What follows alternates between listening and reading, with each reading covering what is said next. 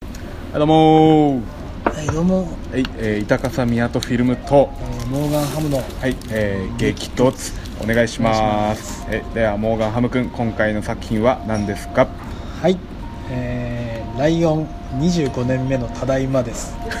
シンプ何ルもなしですシンプルですねはい「ライオン」えー、25年目のただいま監督がガース・デイビスさんこちらあんまりですねあのし若手ですか、まあ、キャストが、えーデブ・パテル、えールーニー・マーラニコール・キットマン、えーなどなどでございますであらすじがオーストラリアで幸せに暮らす少年サルーしかし彼には隠された驚愕驚愕の覚悟があった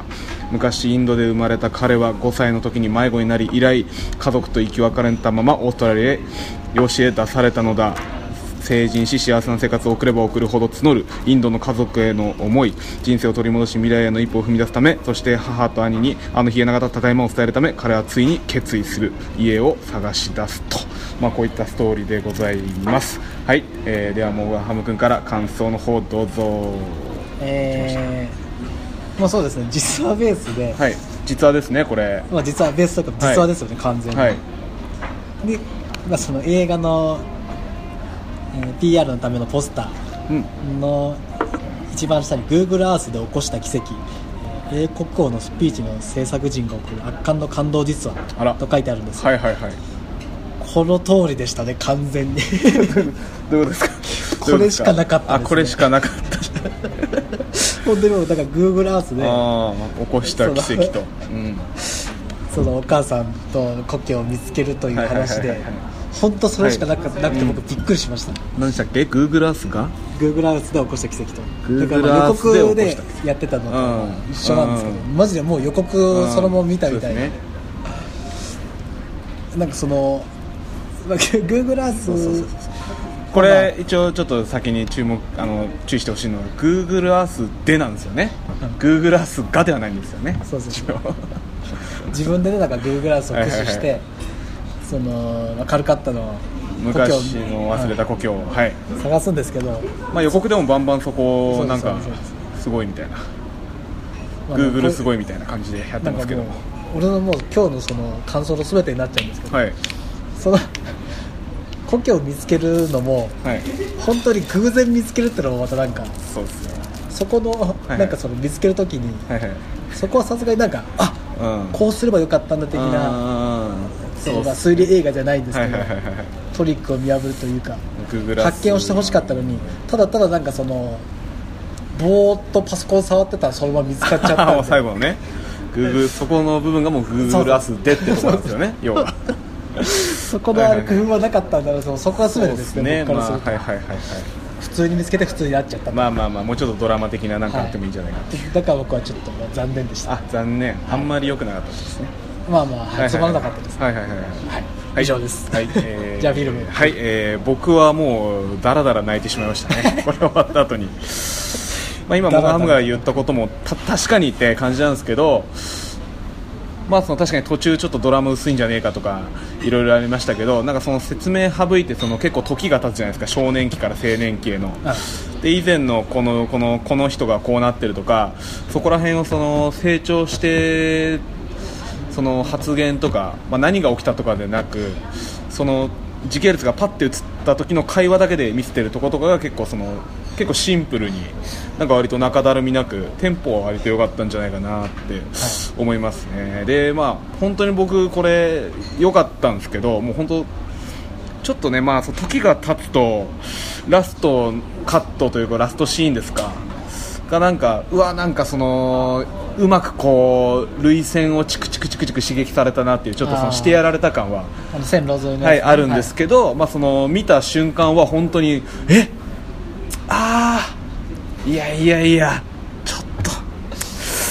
と泣いちゃうよっていう感じでえ追われて劇場出たんでその時の感情で言えば僕はだいぶだいぶこう良かったですねはいじゃあ細かいとこ行ってきますかねまあこのデブ・パテルさんが家族を探すっていう映画もうすでに「スラムドッグでも見たこと ある景色なんでねもう冒頭は結構もうなんでもなくなんでもなくというかねあのーなんだ、えーインドの片隅で、まあ石炭をきしけしなんだ列車から盗みながらそれをミルクに変えて生きる兄弟と、まあ、お母さんと暮らしてる中でその兄貴にちょっともう一個いい仕事が大人の仕事があるってそれについてってでその兄貴を待ってる間にはぐはぐれてしまうといううんここまであるんですけどねお母さんはあれなんだろう結構あの多分み水商売してたみたいな感じですかねあれもしかしたらえ石を運ぶあ仕事石を運ぶ仕事かそうそうそういや石なんかその夜ミルクを持って帰ってきてさみんなで飲むじゃないですか妹とお兄ちゃんとミルクを飲んでる時になおんか母さんがそ変な雰の囲気だったそうそうそうなんか夜なのにお母さんがじゃあ私行ってくるねみたいな感じでちょああっと小切れにして出かけた感じがあったか あったあっらたああちょっとそのああそうだまあまあそういう仕事も夜はそれなんですかやっねてんみたいなさすがにだって暮らせないかなっていうまあ石運ぶだけじゃ無理だけどうんまあクソ貧乏だったけど私お父さんもいなかったよね確かいないいないうんだからそういう感じで行くんかなみたいのもありつつねまあまああの実話ですからねここにもここにも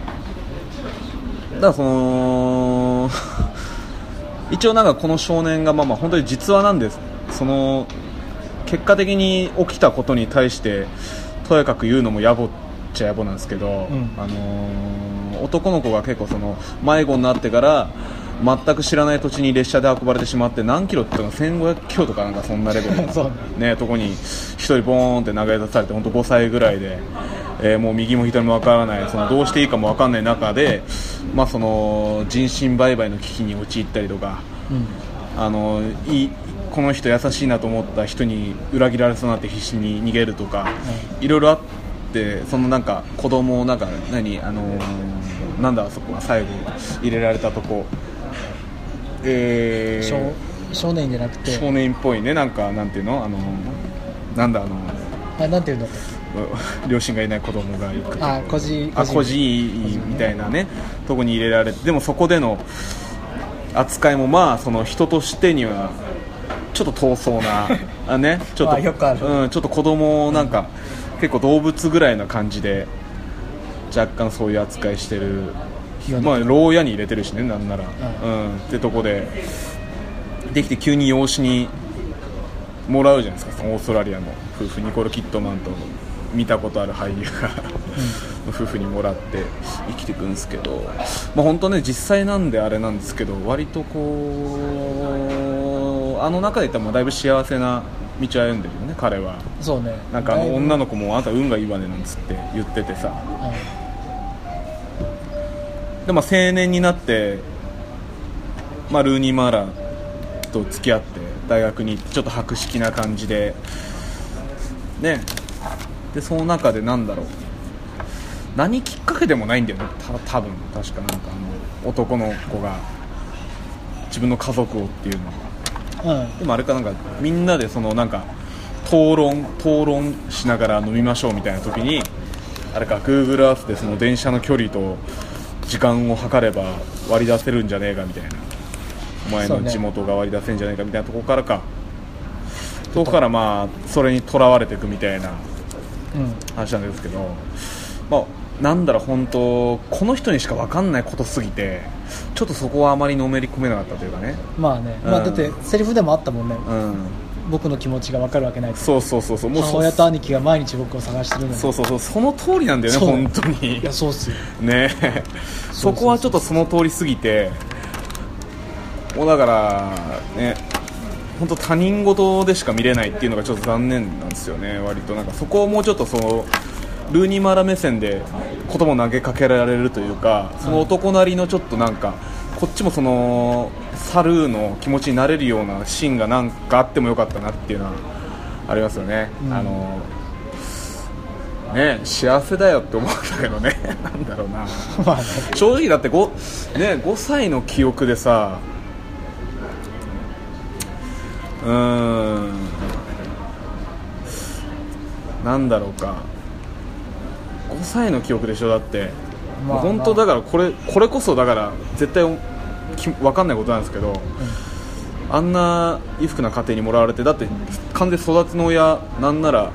生みの親ぐらいに思えるぐらいニコール・キッドマンはいい母親で、うんあそこの家族はいい家族だったわけじゃないですかその中でよくもお前そんな態度が取れるなという か まあねうん確かにねえねすごい彼方でさ母親と弟が俺を探してるんだみたいな、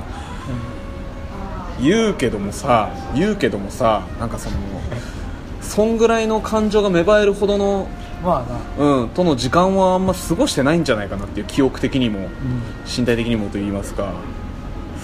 なんでねこうあなんなんか熱くなってなこいつっていうちょっと冷めた目だよねあそこ見ちゃうんだよねなんかまあ多分それプラス俺がルーニー・マーラ好きだから羨ましいなって いうのもあの環境嫉妬で嫉妬でこいつ何言ってんだ何言ってんだこいつあいっつていにうのね嫉妬すんなよちょっとねあんな悲しいやつに嫉妬の部分もありますけどねうんでもニコール・キットマンの夫婦は実在するわけじゃないですかうでなんか本当成人のようだというかんまあねあのだってびっくりしませんでしたその子供を埋めたわけですから彼女らは、うんなのにその産まずに養子を取ろうという選択肢をそうそうそうしかもその、ね、夫と2人でそれを決めたっていう全く同じ考えのうん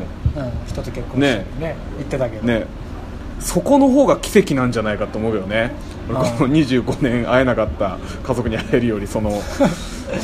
あの自分二人のの子存在がの埋めるのにそれを捨てて養子を取ろうっていうのに前向きな人間の2人が出会って結婚するっていうこともだから奇跡2個起きてんだこれ多分この映 画はあとルーニー・マヤラと付き合えたっていう奇跡ねその前だけでうん、奇跡起きてますから、ね、まあまあまあでも本当に俺がその涙腺崩壊したっていう最後のね あのもう本当に今思えばちょっと恥ずかしいんだ絶けど対さ絶対よベタベタで恥ずかしいんだけどさやっぱそのサルーでこの男の子サルーで家族に会いに行ったあらー最後の文字ねまあおそうそうお母さんと、まあ、結果的に妹はいてでその自分がずっとこう言ったらそのお母さん自分の本当父親代わりぐらいなレベルで接してた兄貴は兄貴を探したところ兄貴はもう死んでしまったと言われてしまってでうわーってなったんだけど最後の言葉で兄貴は実はその駅のホームで猿が迷子になって電車に乗ってどっかに行っちゃった2時間後にそこで列車にひかれて死んでたっていうその事実でうってなるじゃないですかやっぱりそのえーってもうもうそこで死んでたんかいっていうその。う後々こうなんか病気とかかと思いきやもうそのサルートとほぼ同じくして亡くなってしまったよこのうわつれーっていうのとでそのサルーだが彼は自分の名前すら間違えていた子供だからね地元の名前間違えてたようにでなんかサリューだっけなんあーかシェリューみたいな本当の名前は本当名前はそんな猿ではなくちょっとシェリーユみたいな感じで意味はライオンってねドンって出た時にそうなったてなえだって別にライオンに意味はないじゃん いやいやまあまあまあそうなんだけどさそうそう当時の俺ね当時の俺、もうライオンって出た時にうわいやいや俺それがどうし たって何そーれいや俺やっぱこう中二病なんですよねやっぱりやっぱ中二違う違う病違うのそのダークナイトのラストはまたダークナいやイいトのやラストダーはちゃんとクナイトはまあそう そうラストはちゃんと意味があるじゃんまあまあ 闇の騎士っていそううですねうんでタイトルと確かつにながっ確かてにるしはいはいはいあだからダークナイトなんだいやいやいやだってだラって今回のライオンは別にストーリー自体と関係ないじゃんまあまあまあまあこいつがでもライオン的なこともないしまあ、俺俺はライオン側の人間だからそれは ライオン側の意見で言うとライオン特許に帰る修正とかも別にないから いやいやそほのつながりとからもないいやちゃんとねほらあるじゃんでもライオンの子供が崖から落とされてさその帰ってきた一人前みたいな無理やりすぎるまあ、無理やりね言うなすぐ帰っらてくる言うならねいや今は思ってないよ今正直思ってないあのラストに感動したしまった俺は俺の中にいないから今あそうなんでだもその当時はもうあ当時って言うかつい最近だから今月の話だよーくそーってねなんかそいやのおしゃれおしゃれーっていうのおしゃれ涙ですよねなんかもうそうそのダブルで来ちゃったみたいななんかそのえー、みたいなそのなんか兄貴の事そう兄貴の事実実 とそのライオンだったってもうそのあの昔のあのほらカードダスのキラーカードめくったらまたキラーだったみたいな例えばまたなんかよくわかんない感動でそねれはわかるけどちょっとそれで本当にちょっとギャーギャー騒いじゃったとこはあるけども、うん、今思えばなん かもうやられたなその表面的なうまあ、周りの雰囲気に流されて周りの雰囲気にがっつり流されたけどまあまあこれはもう映画としてはありなんじゃないでしょうか、まあいいじゃないですかありなんじゃない楽でししかょうったな楽しかったっすよ全然全然ああと地味にそのあの兄貴が焼き菓子買ってやるっつってさあのうんほら大学のなんかシェアハウスで焼き菓子見あったよてねサクって食うとことが地味にちょっとあ僕そ来こよまかしったたねねあそこね背中ねうんそうそうそうあそこであのシーンは良焼かったき焼き菓子食うとかは良かったですね味とか結構気になる焼き菓子またそうだなあれいや多分あの寺とかでもらえるのあの砂糖菓子みたいな感じなんですか多分なんあんなか感じかサクって感じなん全然で欲すしくないかやつよあれなんかね待ってる時砂糖お茶の塊みたいなお茶と一緒に俺10個ぐらい食っちゃうからならないかあれ10個食える糖尿でしょあれ10個食ったら糖尿だよまあまあでもね、うん、全体的にまあキュッと結構収まった映画だなとは本当奇跡っすよねなんか帰ってお母さんが会えたっていうのはまあお母さんがねやっぱ偉いうん偉いっすねちゃんもうと帰ってくるかもしれないと思って引っ越さなかった、うんうんうんそうだねそうだね妹との思い出は全くなかったんでねちょっと本当まあまあ妹はちっちゃかったしねそんなもんでもちっちゃかったし自分もちっちゃいしそんな思い出みたいな感じじゃ5ない歳んでがね3歳ね、うんやっと思い出いやでもお母さん側の気持ちだと本当にびっくりするだろうねそうよね20年だえねえ20年25年か25年じゃない20 20 25 20 25年ぶりのただに25でしょそうそうそうでねあれでもそうかいや25年目のってことはあで25だも5歳でえでも30で帰ったわけじゃないでしょをプラスして30あ30なのあそこで、うんああれ30あそうかそうかじゃあ大学卒業してちょっとはそうかそうそう彼女だから働い大学入るてのが多分遅かったんだと思う遅かったのかあ経歴っていうか大学入る年のん年号とかも出てくるじゃんああ出てくるねあの時もう全そうか然そう19歳とかじゃなかったあそうかそうか、ん20ちょいもともとだってその普通の社会に戻るのが遅かった人ああなるほどね、うん一般の人よりちょっとうん遅めの、でこの子供の頃すごい悪いっていうのはさあの川歩いてたらあの女に誘われてさあのうちで飯食ってあったかい布団に寝てさ、ね、朝いいいい人を紹介してあげるってあさジュースのねそうそうそうそうてっきりすげえいい人なんかないい人なんかこの人が俺親になるのかと思っねあのー朝来た男名前も忘れたけどあいつの感じが気味悪かったよねなんかベッドに横にこう寝てさ、こうなんか体を触ってしかもあれもなんかそいつがというよりかは商品としてのそうそうそうねまさぐりじゃないですか、あれでこうピンときて逃げ出すのはすごいよねよよく逃げてうんあれは本当バカの子供だったら無理よね、うん、なんかこうゾワッときたんだろうね多分、うんそううんこのさ普通じゃないな普普通じゃないな普通じゃない演技してたもんね 打ち上がったもんね明らかにこいつは嘘ついてるっていうね、うんまあ、子供もやっぱこう賢いですからやっぱりそれに気づくんですよねあそこではね、まあ、人身売買っていう、まあ、インドでは結構ああいうのがまああり横そう行しよてるみたいですけどね孤児が多いからちょっとねやっぱこう分からんよね俺らからしたらまあね日本はねそういう話はあんま聞かないうんちなみにあのオーストラリアにひ引き取られた時にもう一人弟だよっつってさ連れてこられた名前は忘れてましたけどあ弟うん、あのわーって騒いじゃう子、ううんん頭殴っちゃうから頭殴っちゃう子ねあいつとの関係が結構いやなかったねあんまなかったっすよ回収しなかったよ回収しなかっったねそうそうそうんた寝てる弟にごめんなっててそれで話終わっちゃったの終わっちゃったねじゃあ出すなよって終わっちゃったね、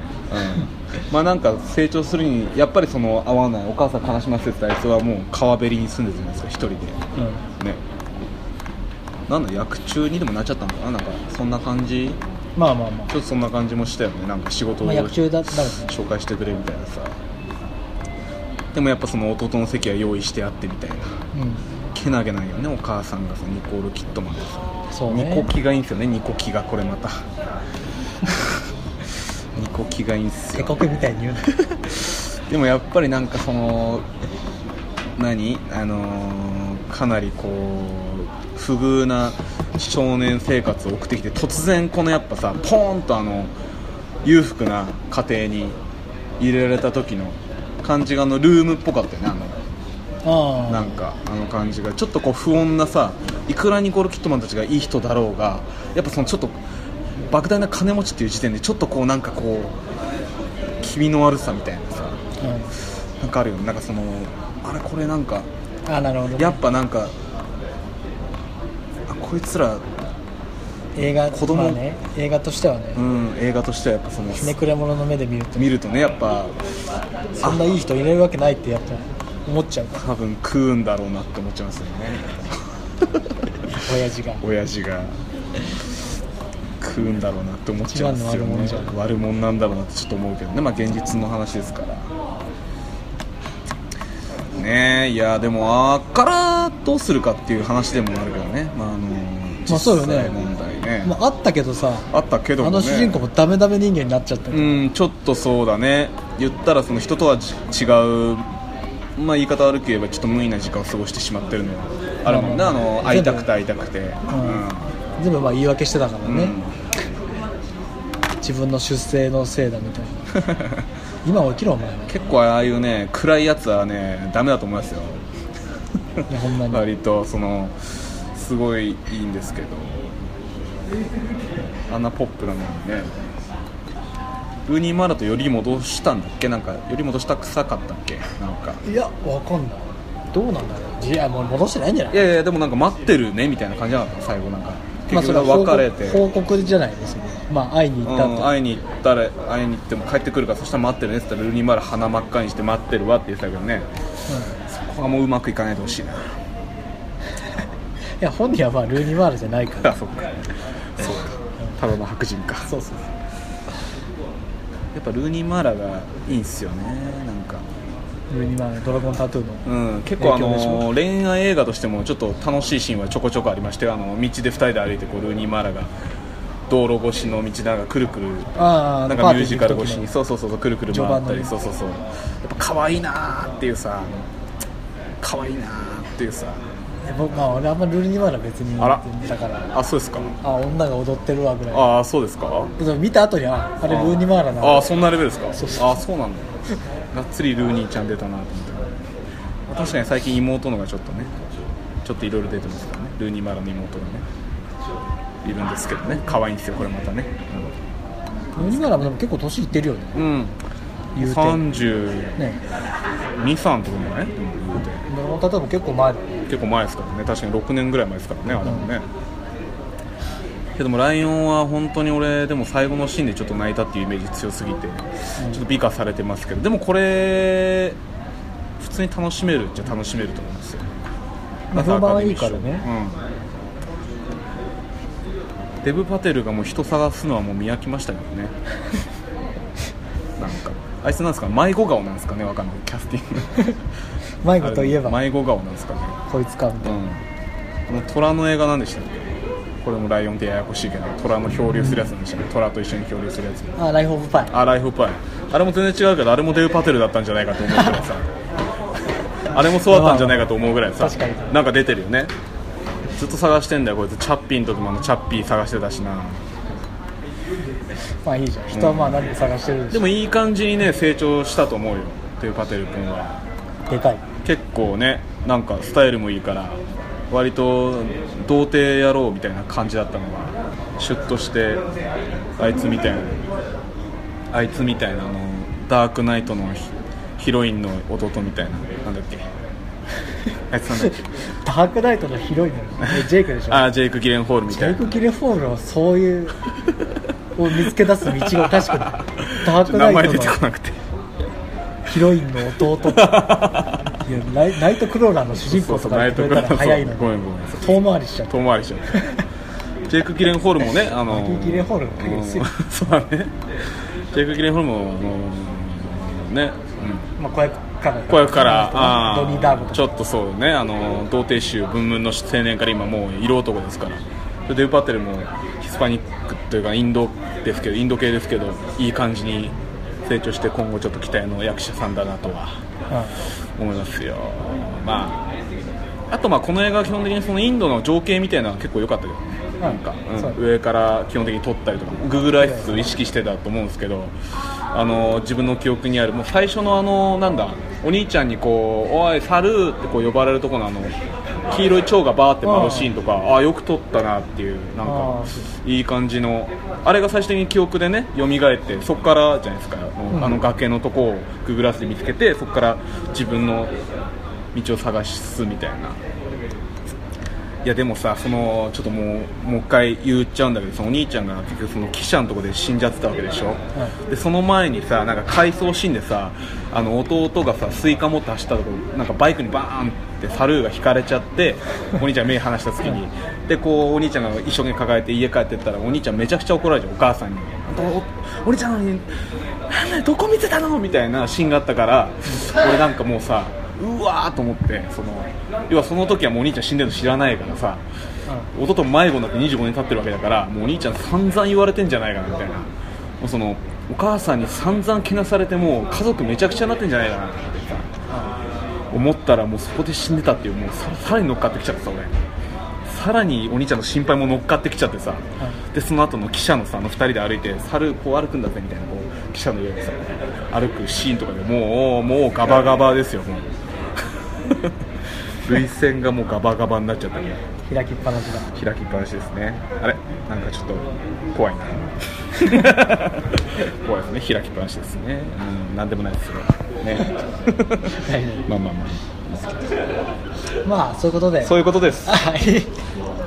こんなもんですさらっと僕はもう全然良かったですまあ2回見ようとは思わない思わないですけどまあまあ当時のね当時の、明徳うんは映良か画ったらし館いです映画館当時の僕はだいぶ切っちゃいました